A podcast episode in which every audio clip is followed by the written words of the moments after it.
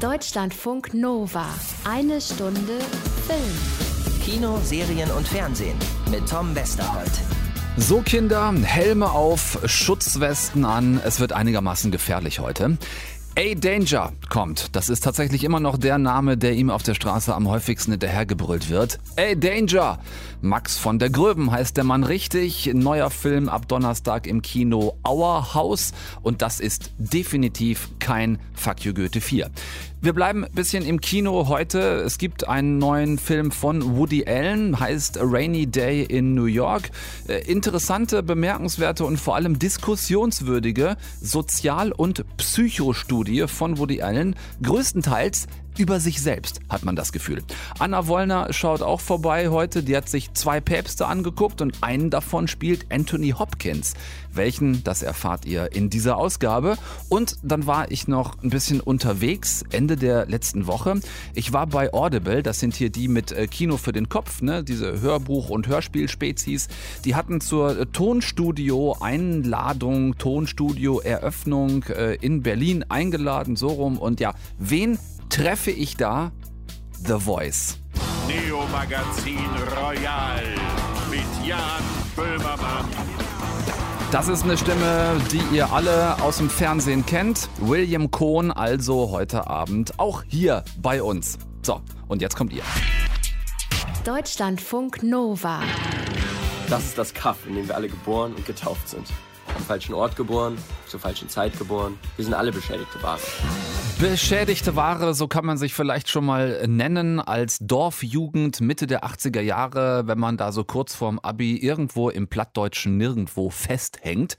In diesem Fall bilden den Kern der dort auf dem Dorf festhängenden Zwei Mädels und zwei Jungs, gespielt von Devrim Lingnau, Luna Wedler, Damian Hardung und Max von der Gröben.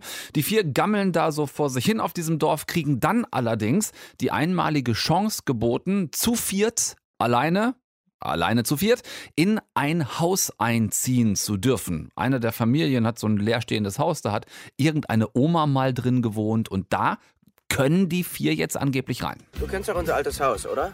Da können wir einziehen. Aber nicht allein. Wer keinen Abwasch macht, kommt mit Foto aufs Plakat.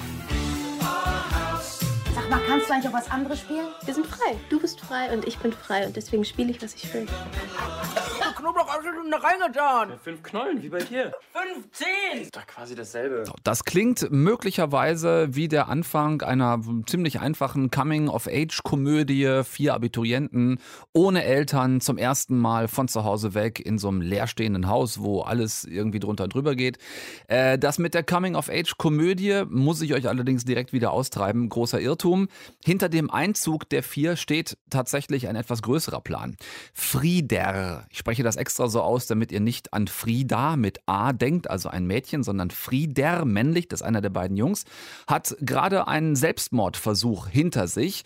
Und dieses Zusammenleben mit den Freunden da im Haus, das soll stabilisieren, das soll normalisieren, es soll ja ihm auch durchaus so ein bisschen Freiheit, ähm, Zuversicht und Vertrauen, aber dann auch wieder die Kontrolle durch die Freunde geben. Und das bringt natürlich ein ziemlich heftiges Konfliktpotenzial mit sich.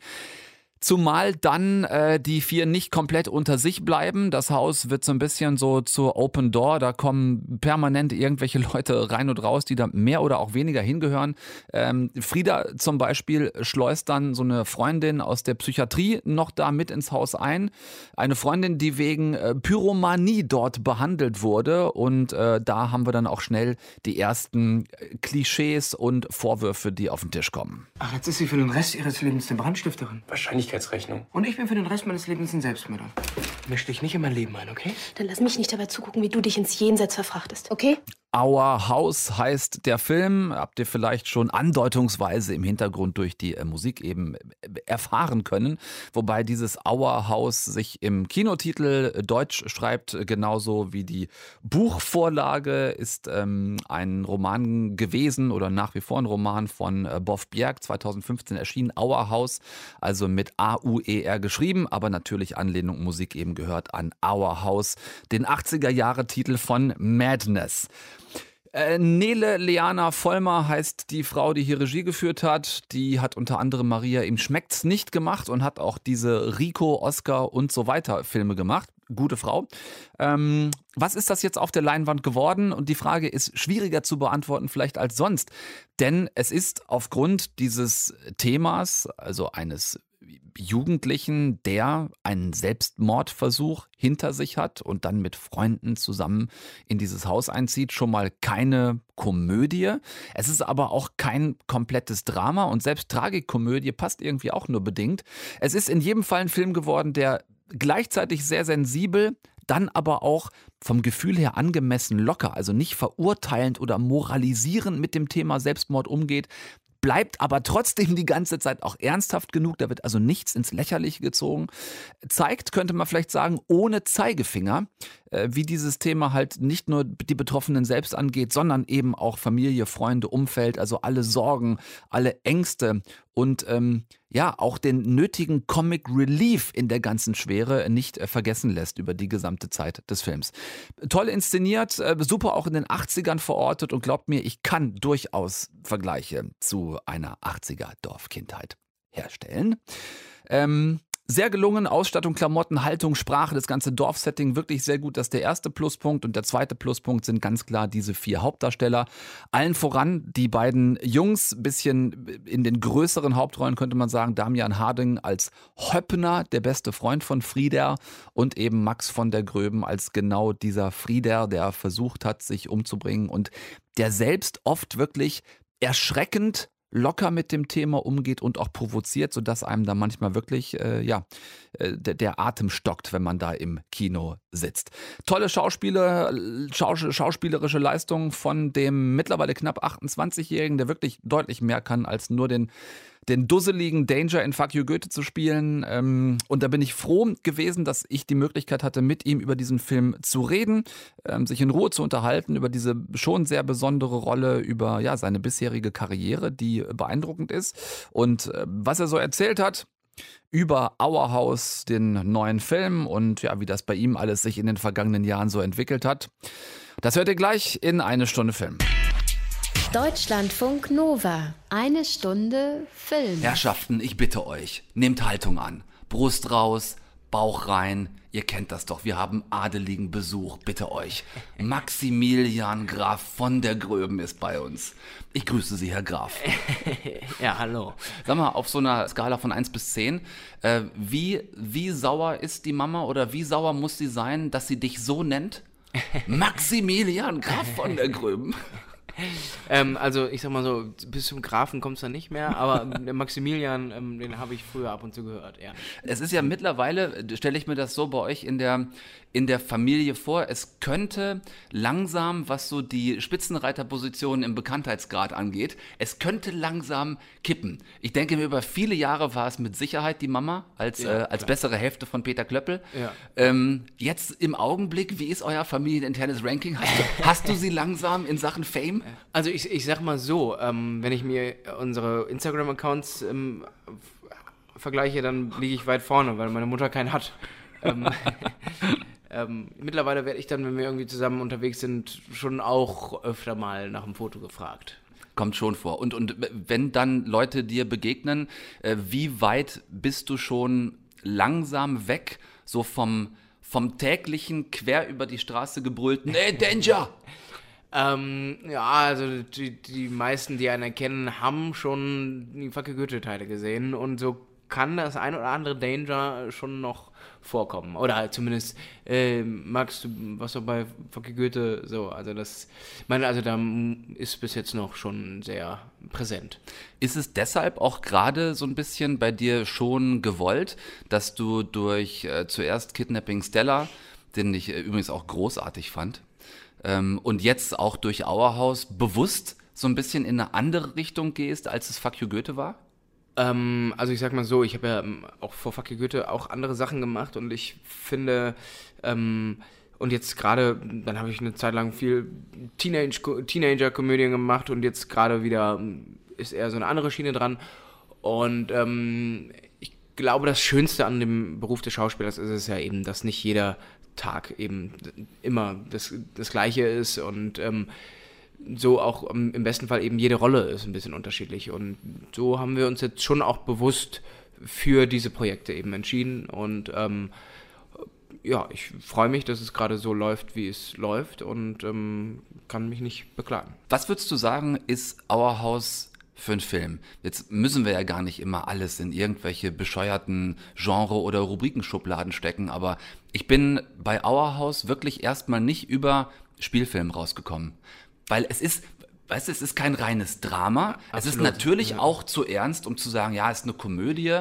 Ich, ich habe ich hab selbst Tragikomödie, fand ich auch falsch. Ja, Also ich ich finde es, weil, also es ist, es ist ein sehr spezielles Genre, das, ähm, äh, oder was heißt das, klingt jetzt so, als ob es irgendein Genrefilm wäre, das ist irgendwie auch nicht. Also es ist halt einfach schwierig zu, ähm, zu definieren, weil ich glaube, oder das hoffe ich auch, Es geht letzten Endes um vier Abiturienten, die, das brauchen wir gar nicht eigentlich zu erklären, warum, die die Möglichkeit bekommen, gemeinsam in ein leerstehendes Haus zu ziehen. So, du spielst Frieda, einen von den beiden Jungs. Dann gibt es noch die beiden Mädels, die damit ins Haus einziehen. Als du dich mit dem, mit dem Buch das erste Mal auseinandergesetzt hast und mit diesen vier Typen, die da zusammenziehen, Kennst du die, diese vier Typen? Haben die was familiäres gehabt? Hast du dich an wen erinnert gefühlt? Leute von früher? Ähm, ich fange mal erstmal mit meiner Figur an. Ich habe ähm, ziemlich schnell einen, also ich habe den Roman gelesen, dann habe ich das Drehbuch gelesen und äh, da lag auch ein bisschen Zeit dazwischen und ähm, ich hatte relativ schnell ein Gespür und eine Idee für meine Rolle. Und ich glaube, für die Rolle des Frieders sind gerade die Mädels erstmal gar nicht so besonders wichtig. Also die Beziehungen dazwischen. Ähm, es ist auch da, die haben coole, gerade mit, ich finde, Frieda und Vera haben auch ein cooles Verhältnis und äh, spezielles, aber natürlich ist mein erster, ähm, mein erster Kontakt ist Höppner. Ich würde sogar sagen, Friedas allererster Kontakt ist Frieda selbst. Ist richtig. Ja, ja, natürlich, Er absolut. ist ja wahnsinnig mit sich selbst beschäftigt, in allererster Linie mal. Und in vielen Szenen spielst du das, finde ich, auch ganz, ganz toll, mit ganz wenig. So, der, der haut dann manchmal nur so One-Liner raus. Ja. Und du denkst so, scheiße, der hat sich echt Gedanken gemacht. Und ich glaube, es geht dann nochmal so weit, dass irgendwie Frieda versucht, Höppner quasi sowas weiterzugeben, dass er es, also er sagt Sachen wie, mach's besser als ich.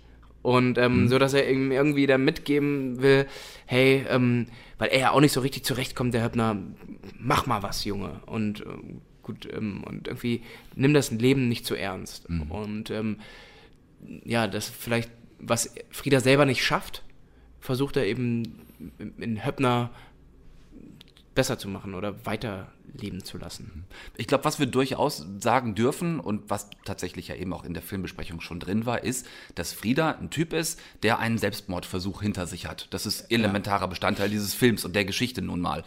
Ähm, und jetzt haben wir in letzter Zeit, letzten Jahren natürlich dieses immer mehr wachsende Phänomen, das, was immer ihr an Arbeit abliefert, natürlich durch diese multimedialen Möglichkeiten übers Netz, über Social Media kommentiert wird, Leute hauen ihre Meinungen dazu raus. Und gerade so bei diesem Thema Suizid, suizidgefährdete Menschen ist die Diskussion ziemlich ähm, hitzig, wenn du an äh, 13 Reasons Why zurückdenkst.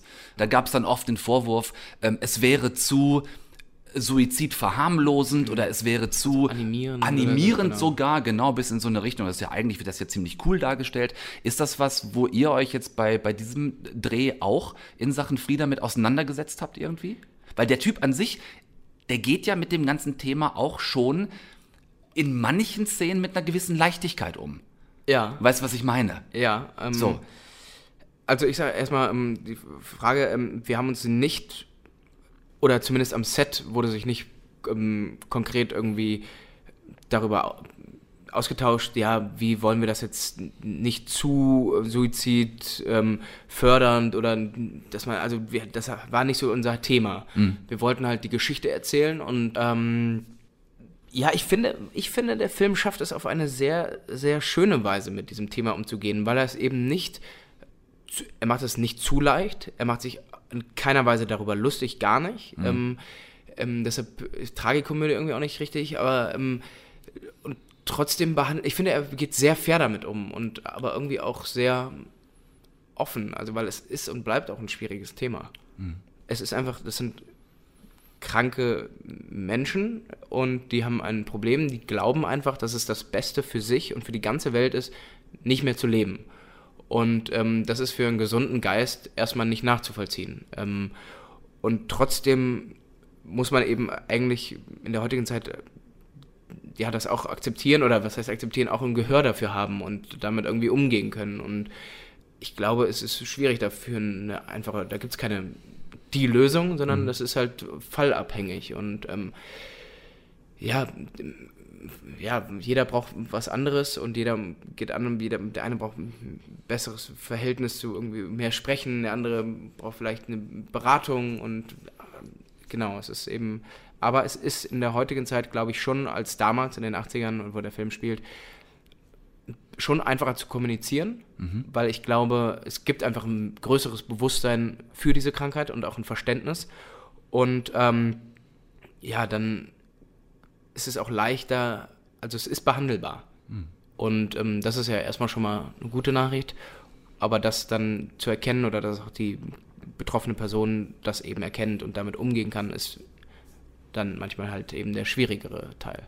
Ich finde, ihr habt einen sehr guten Ton getroffen in Auerhaus, der jetzt ab Donnerstag im Kino ist. Schweres Thema, toller Film. Max von der Gröben ist bei uns.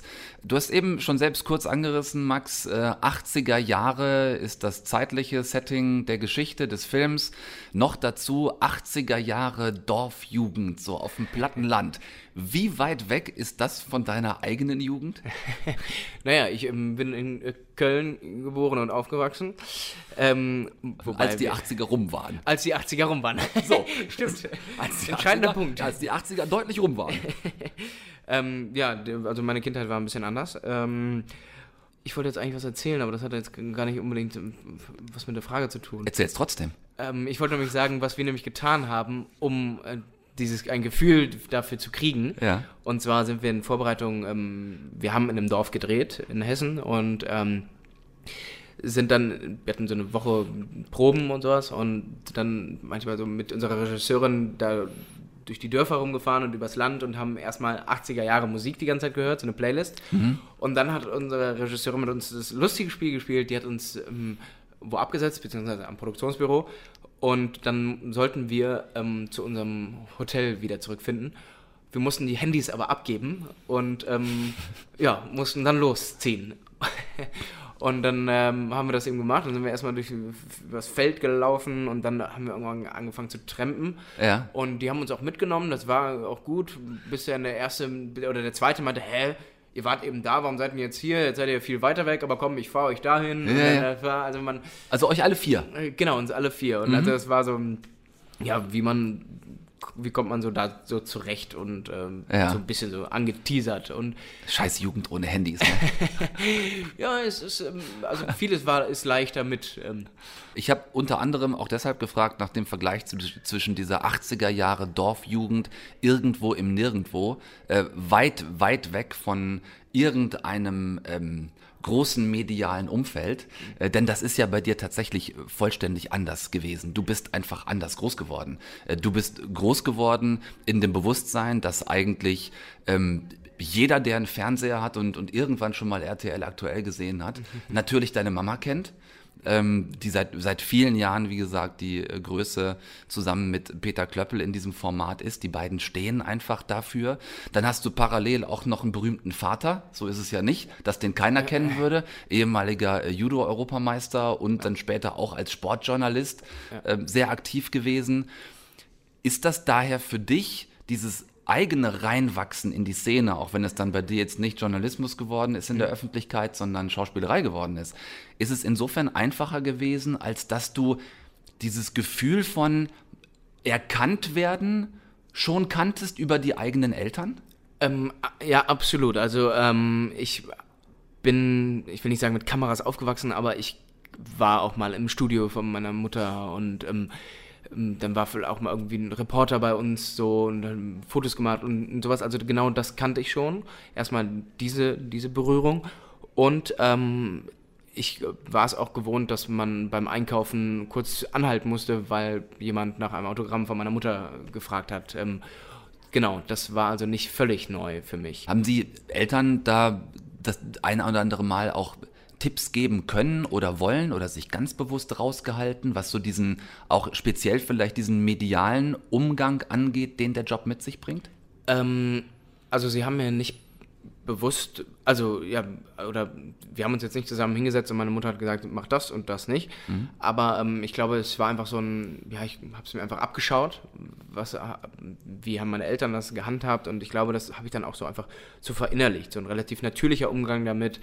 Ähm, trotzdem irgendwo eine gewisse professionelle Distanz dann irgendwie auch und ähm, und auch ganz wichtig, grundsätzlich ähm, einfach auch auf dem Boden bleiben, weil ähm, da muss ich sagen, ja, also da gibt es halt auch andere.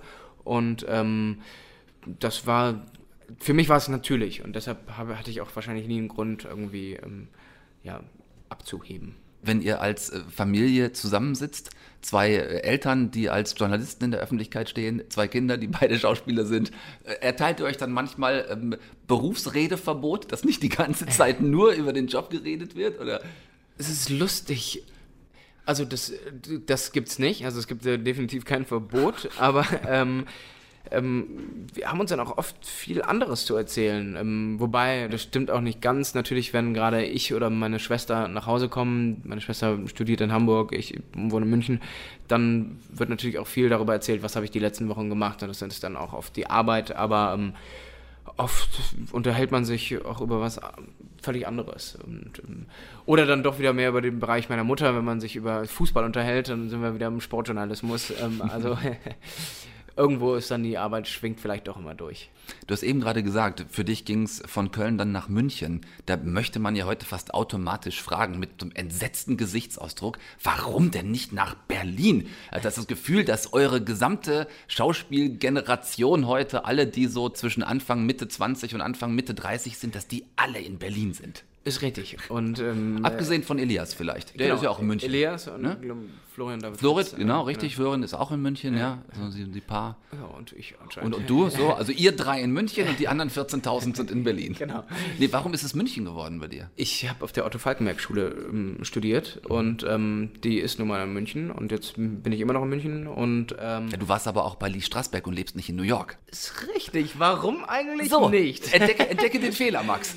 Weil, wahrscheinlich, weil New York einfach noch tausendmal teurer ist als ja. München. Noch teurer noch als München. Ja, mhm. deutlich. Ja. Nein, aber ich bin im, im Herzen immer in Köln. Ähm, man kriegt den Kölner raus aus Köln, aber nie Köln aus dem Kölner. Mhm. Ähm, genau, also meine besten Freunde habe ich dann schon alle noch hier und Familie und ähm, aber mittlerweile fühle ich mich auch sehr wohl in München, ähm, habe da auch einen guten Freundeskreis und ja. Ist eigentlich, fällt mir gerade, fällt mir wirklich gerade ein, wo du es wo sagst, mit Köln und immer auch mal wieder hier ist nicht vielleicht gerade auch der Karneval in Köln die perfekte Möglichkeit für den prominenten Schauspieler mit Maskerade und Verkleidung feiern gehen zu können, ohne erkannt zu werden? Ja, ne, kann man schon nutzen. Das ist lustig. Ich bin nicht so der mega Masken-Fan, mhm. aber ähm, ich, ähm, ja, deshalb, aber ich habe jetzt äh, tatsächlich äh, sogar lustigerweise auf einer Halloween-Party in München hat ein Kumpel von mir ähm, ein Kostüm angehabt und das werde ich zu 100% an äh, Karneval tragen. Mhm. Ähm, ja, das war eine ganz coole Maske und ähm, verrate ich jetzt nicht. Sind das, suchen alle nach genau dieser Maske und dann bringt die ganze, ganze Maskierung nichts. Ja, aber das ist doch, wollte ich gerade sagen, das ist eine ganz schöne Idee. Mhm. Maximilian Graf von der Gröben verlässt eine Stunde Film. Ich danke dir sehr für den Besuch Stehen Sie bei bequem. uns. Stehen Sie bequem, ja, vielen Dank. Ähm, vielen Dank für den Besuch. War sehr schön. Drückt dir die Daumen für alles, was da kommt. Ihr geht ab Donnerstag in Auerhaus. Guckt euch den Film bitte an. Und ähm, dir sage ich äh, bis bald. Bis bald. Ciao. Deutschlandfunk Nova. Eine Stunde Film. Okay, ein ganz, ganz kurzer katholischer Witzeklassiker. Treffen sich zwei Päpste. Der hat keine weitere Pointe. Der ist tatsächlich so kurz. Treffen sich zwei Päpste. Seit ein paar Jahren, seit sieben um genau zu sein, funktioniert dieser Witz nicht mehr, nicht mal mehr so richtig in der katholischen Kirche, seit Benedikt der 14. alias Razzi zurückgetreten ist und Kardinal Bergoglio zu Franziskus gewählt wurde. Seitdem gibt es in der katholischen Kirche tatsächlich einen amtierenden Papst und einen im Ruhestand. Denn Papst bleibst du bei den Katholiken auch nach deinem Rücktritt. Das letzte Mal, dass das davor eingetreten ist, ist übrigens über über 700 Jahre her. Netflix bringt äh, einen Film dazu ins Kino. Ähm, jetzt am diesem Donnerstag, in zwei Wochen gibt es den dann auch schon wieder online. Die zwei Päpste heißt er. Und äh, meine diabolische Lieblingskollegin und Ex-Katholikin Anna Wollner hat den Film schon gesehen. Hallo, liebe Anna. Hallo, lieber Tom. Sag mal, ist der Film jetzt auch irgendwie so ein gespielter Kirchenwitz oder so? Er beginnt auf jeden Fall witzig, nämlich wie Papst Franziskus versucht, einen Flug nach Lampedusa zu buchen per Telefon und an der Dame im Callcenter scheitert, die nämlich meint, veräppelt zu werden, als er Namen und Wohnort durchgibt und sie einfach auflegt, das Ganze für einen Scherz hält. Es ist eine Szene, mit der der Film beginnt und zu der der Film am Ende auch nochmal zurückkehrt, mit einem Weiterdreh der Pointe, denn überraschenderweise gibt es im Vatikan auch WLAN. Generell hat der Film so ein paar Wiederholungen und ist so ein bisschen elliptisch erzählt, denn es gibt eben auch zwei Konklaven, zwei Papstwahlen im Film, die sehr, sehr ästhetisch und minutiös nachgestellt werden. Also diese Momente, die eigentlich hinter verschlossenen Türen stattfinden, mhm. wo wir am Ende nur den weißen Rauch sehen und wissen, wir haben Papst. HB muss Papam. Dieser Rücktritt von Ratzinger, also von Papst Benedikt XIV., kam damals doch einigermaßen überraschend und zwar für alle Beteiligten. Ähm, ist das jetzt irgendwie so eine Aufklärungsversuchsgeschichte der katholischen Kirche? Überhaupt nicht. Das ist das Porträt über zwei sehr unterschiedliche Männer, die für zwei komplett unterschiedliche Strömungen und Glaubensrichtungen in der katholischen Kirche stehen. Bergoglio eigentlich nach Rom gereist, um dem Papst seinen Entlassungsbrief persönlich zu überreichen, denn er hatte schon lange mit der Kirche gehadert. Benedikt lässt ihn immer wieder auflaufen. Die beiden reden über Gott und die Welt, fahren zusammen in seine Sommerresidenz und kommen sich über die stundenlangen Gespräche näher und irgendwann öffnet Benedikt sich dann. Sie waren einer meiner schärfsten schärfsten Kritiker. In der Art, wie sie leben, üben sie Kritik. Und mit ihren Schuhen. Ihnen gefallen meine Schuhe nicht? Wissen Sie, das Schwierigste ist es zuzuhören. Seine Stimme zu hören. Gottes Stimme. Sie kennen doch das Sprichwort, Gott korrigiert immer einen Papst, indem er der Welt einen anderen Papst präsentiert. Ich möchte meine Korrektur sehen. Nicht nur um Gott und Religion, sondern es geht auch um die Ausrichtung der Kirche und das Hadern, immer wieder Rückblenden in die jungen Jahre von Bergoglio. Es ist wirklich mehr ein Film über ihn als am Ende über Ratzinger. Muss ich denn streng gläubiger Katholik sein, um dem Film irgendwas abgewinnen zu können? Es ist eine ähnliche Faszination, wie schon die Doku von Wim Wenders im letzten Jahr hatte. Es ist ein großes Schauspielerduell zwischen Anthony Hopkins, der so ein bisschen reserviert, vielleicht auch einen Ticken arrogant äh, Papst Benedikt spielt, und Jonathan Price als Bergoglio, der das so verschmitzter, sympathischer und auch menschenfreundlicher anlegt. Die Ausstattung im Vatikan ist wirklich minutiös nachgebaut. Regisseur Fernando Merey, Brasilianer, äh, also klar, in welchem Team der spielt, der hat unter anderem City of God gemacht und der weiß, was er hier tut. Das Drehbuch, das kommt von Anthony McCartney beachtend, basiert auf seinem eigenen Roman und der kann Drehbuch. Der hat unter anderem die Entdeckung der Unendlichkeit geschrieben, Die oh. dunkelste Stunde und sehr viele sehr, sehr gute Romane. Also hier ist tatsächlich einer meiner Lieblingsregisseure am Werk, zusammen mit einer meiner Lieblingsautoren, mit einem Thema, das mich eigentlich so völlig kalt lässt. Aber der Film, der hat es dann eben doch nicht getan, also mich kalt gelassen. Kommissar Rex, die Fußball-WM, beziehungsweise das Finale Deutschland-Argentinien und Diskussionen über Gott und die Welt, das muss man erstmal in einem Film unterkriegen und es gelingt gelingt hier.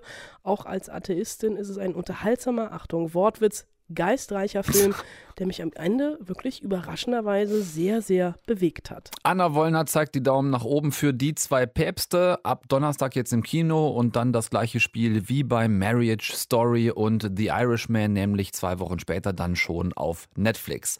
Tschüss, liebe Anna, oder wie sagt man bei euch in der ex-katholischen Kirche? Amen, lieber Tom. Amen. Deutschlandfunk Nova. Eine Stunde Film. Die Geschichte muss ich euch erzählen an dieser Stelle. Das war wirklich ein einigermaßen äh, witziger Zufall Ende letzter Woche. Ich war eingeladen zur Studioeröffnung von Audible in Berlin. Die haben dann neue Aufnahmestudios präsentiert und hatten dann auch jede Menge Schauspieler dahin eingeladen. Denn Schauspieler machen ja bekannterweise auch Hörspiele und Hörbücher.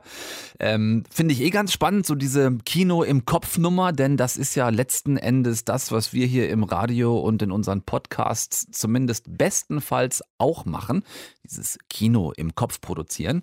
Äh, war ein super netter Abend dort mit netten Leuten, tollen Gesprächen. Äh, ich habe mal wieder mich mit George Clooney unterhalten können. Das sage ich immer, wenn ich Detlef Bierstedt treffe, der seit vielen Jahren die deutsche Synchronstimme von George Clooney ist. Wir haben so über dies und jenes gequatscht und plötzlich, relativ unerwartet, stand er hier vor mir. Und mit ihm, wenn ich dann schon die Möglichkeit hatte, vor ihm stehend, musste ich übers Reden reden. Also ein Gespräch übers Sprechen mit The Voice schlechthin. Lasst euch überraschen. Das Schöne ist, dass so viele tolle Stimmen heute Abend da sind. Bin mir sicher, ihr werdet auch die folgende Stimme erkennen, wenn wir sie einfach mal bitten, diese Stimme, die Worte Neo Magazin Royal auszusprechen. Neo Magazin Royal mit Jan Böhmermann.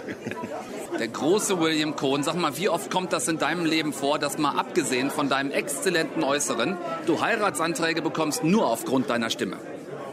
Äh, ich, äh, wie soll ich das jetzt sagen? Ich weiß nicht, woran es liegt. Die meisten Frauen sehen mich dann erschreckend zu Tode und sagen, nö. Du hast, wenn ich mich recht erinnere, noch immer entweder keine Zeit oder keine Muße gefunden, der gute Ton von Kohn mal selbst zu vertonen. Wie konnte das passieren bisher? Ähm, diese Idee dürften nur Leute gehabt haben, aber sie nicht artikuliert haben. Das ist das einzige Problem. Aber ich spreche ja nichts dagegen. Es wäre doch einigermaßen naheliegend, oder? Absolut, absolut. Ich hatte ja das Vergnügen, die Stimme von David Hasselhoff zu werden in Up Against the Wall. Und ich gestehe offen, das hat riesig Spaß gemacht. Also, wie soll ich sagen, es ist da vieles auch aus meiner Vergangenheit hochgekommen, denn ich kannte ja nun äh, die Deutsche Demokratische Republik sehr gut.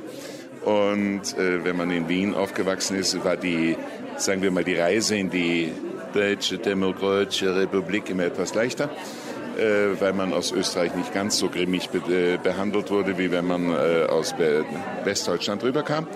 Und ich fand äh, ja die Arbeit an diesem Hörbuch großartig und deswegen habe ich heute das Vergnügen, hier zu sein. Was ist für dich vielleicht das Besonderste am Arbeiten mit der Stimme? Weil bei dir ist es ja nun beides. Man hört dich, aber man sieht dich auch. Du kannst es ja voneinander quasi abstrahieren. Naja, es ist ja, wenn man zu sehen ist, noch viel schwieriger, weil dann erkennen einen die Leute noch mehr. Da ist, ach, das ist der wieder, ja. Ähm, wohingegen, wenn man nur mit der Stimme arbeitet, es ist dieselbe Arbeit, jede andere Rolle auch. Das heißt, ich muss mich mit jeder Figur vorher so auseinandersetzen, ihr eine Biografie geben, ihr äh, den aktuellen Zustand, wo ist sie jetzt, warum ist sie jetzt hier, äh, also die berühmten 7W-Fragen, die jeder äh, Schauspieler klären muss, die muss man auch klären, bevor man jetzt in diese Szene einsteigt. Also ich muss wissen, wo kommt der Mann her, was ist gerade bei ihm passiert, bevor er jetzt hier ist.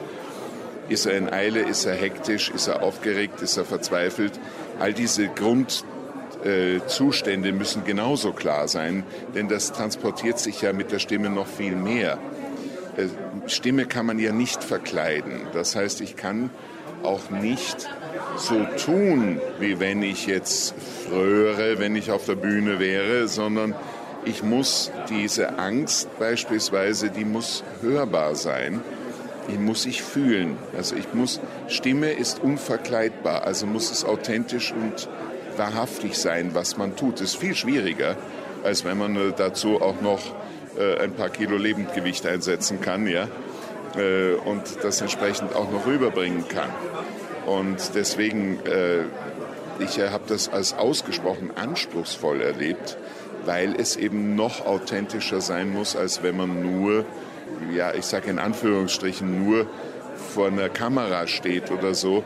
Da kann man viel mehr Glauben machen, als es wirklich dann am Ende des Tages die Stimme dann rüberbringt. Deswegen ist es ja auch so schwierig bei Kamera, wenn du siehst, einer macht Glauben, aber die Stimme transportiert gar nichts von dem, was da, das geht gar nicht. William, anderes Ding, was gerade in Sachen gesprochenes Wort äh, total durch die Decke geht, sind Podcasts. Man hat das Gefühl, es gibt ungefähr 500 Millionen davon. Du kennst es vom Jan, der hat auch seinen eigenen zusammen mit Olli Schulz. Die machen fest und flauschig. Bist du da unterwegs in der Szene? Absolut. Also ich mache gerade, der demnächst Premiere, einen Podcast für die Digitalzeitschrift T3N, Kohns fabelhafte digitale Welt. Dann gibt es natürlich auch schon längst, äh, schon lange den, die Sendung, diese kleine Sendung Der beste Tag der Welt, den gibt es auch als Podcast. So kleine Bösartigkeiten. Äh, mein Liebling daraus ist immer noch Franz Beckenbauer wurde für den Uli Hoeneß Award nominiert.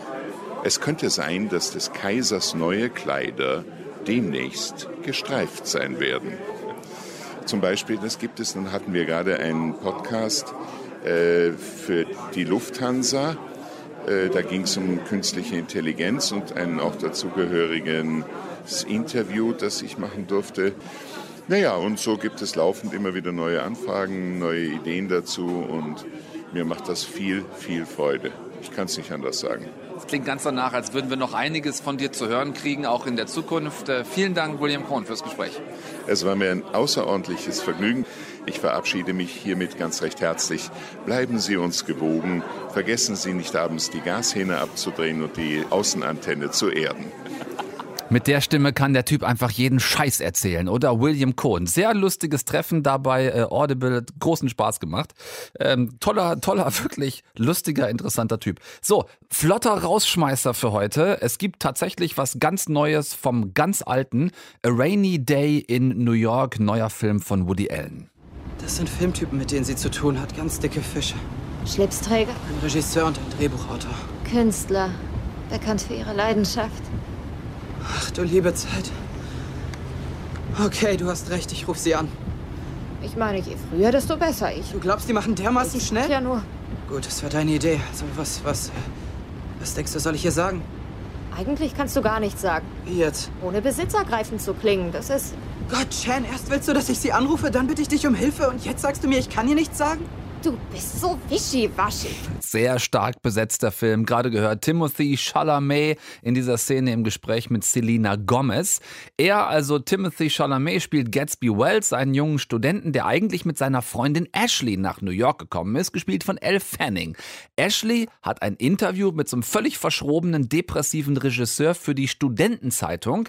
Ähm, und diesen von Selbstzweifeln zerfressenen Regisseur spielt Leaf Schreiber. Und weil Ashley dem Regisseur hinterher turnt und Gatsby langsam eifersüchtig wird, fragt er seine alte Freundin Shannon in New York um Rat, was er machen soll. Und das gerade eben war Selina Gomez. War das noch nicht verwirrend genug? Kriege ich hin. Achtung, der Regisseur, also Leaf Schreiber, hat auch noch einen Agenten, gespielt von Jude Law. Und der wiederum ertappt seine Frau beim Fremdgehen auf frischer Tat, als er gerade mit Ashley, also Elle Fanning, auf der Suche nach Leaf Schreiber ist.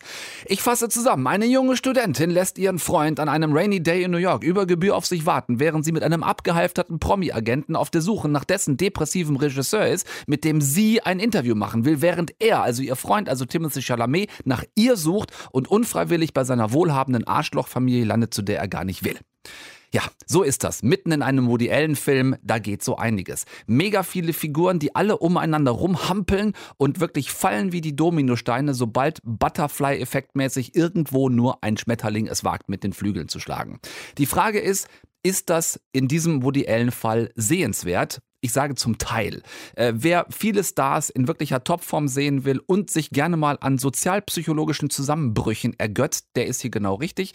Das Absurdeste am Film ist letzten Endes eigentlich äh, die Tatsache, dass Woody Allen sich hier quasi selbst in alle männlichen Rollen reingeschrieben hat. Also er ist natürlich der von Selbstzweifeln zerfressene Regisseur. Er sieht oder sah sich vielleicht auch profitgeilen Promi-Agenten ausgesetzt und vor allem ist er hier auch der junge Hauptdarsteller, der junge Künstler, der Musiker, der hin und her gerissen ist zwischen seiner quasi äh, jungfräulich heiligen Freundin, die plötzlich auf ältere Männer zu stehen scheint, aha, und zwischen verschiedenen anderen wirklich extrem zweifelhaften bis schäbigen Frauenmodellen, die Woody Allen hier zeichnet, inklusive anrüchiger Klischee, Hure und übermächtiger Mutter, alles drin, was Allen offenbar immer noch so an Frauenbildern sieht, selbst im Jahr 2017, als er diesen Fall, äh, Film gedreht hat. So, und dann kommt ja auch noch die Tatsache obendrauf, dass es die ähm, Hashtag MeToo-Vorwürfe gegen Allen gab. Das war 2018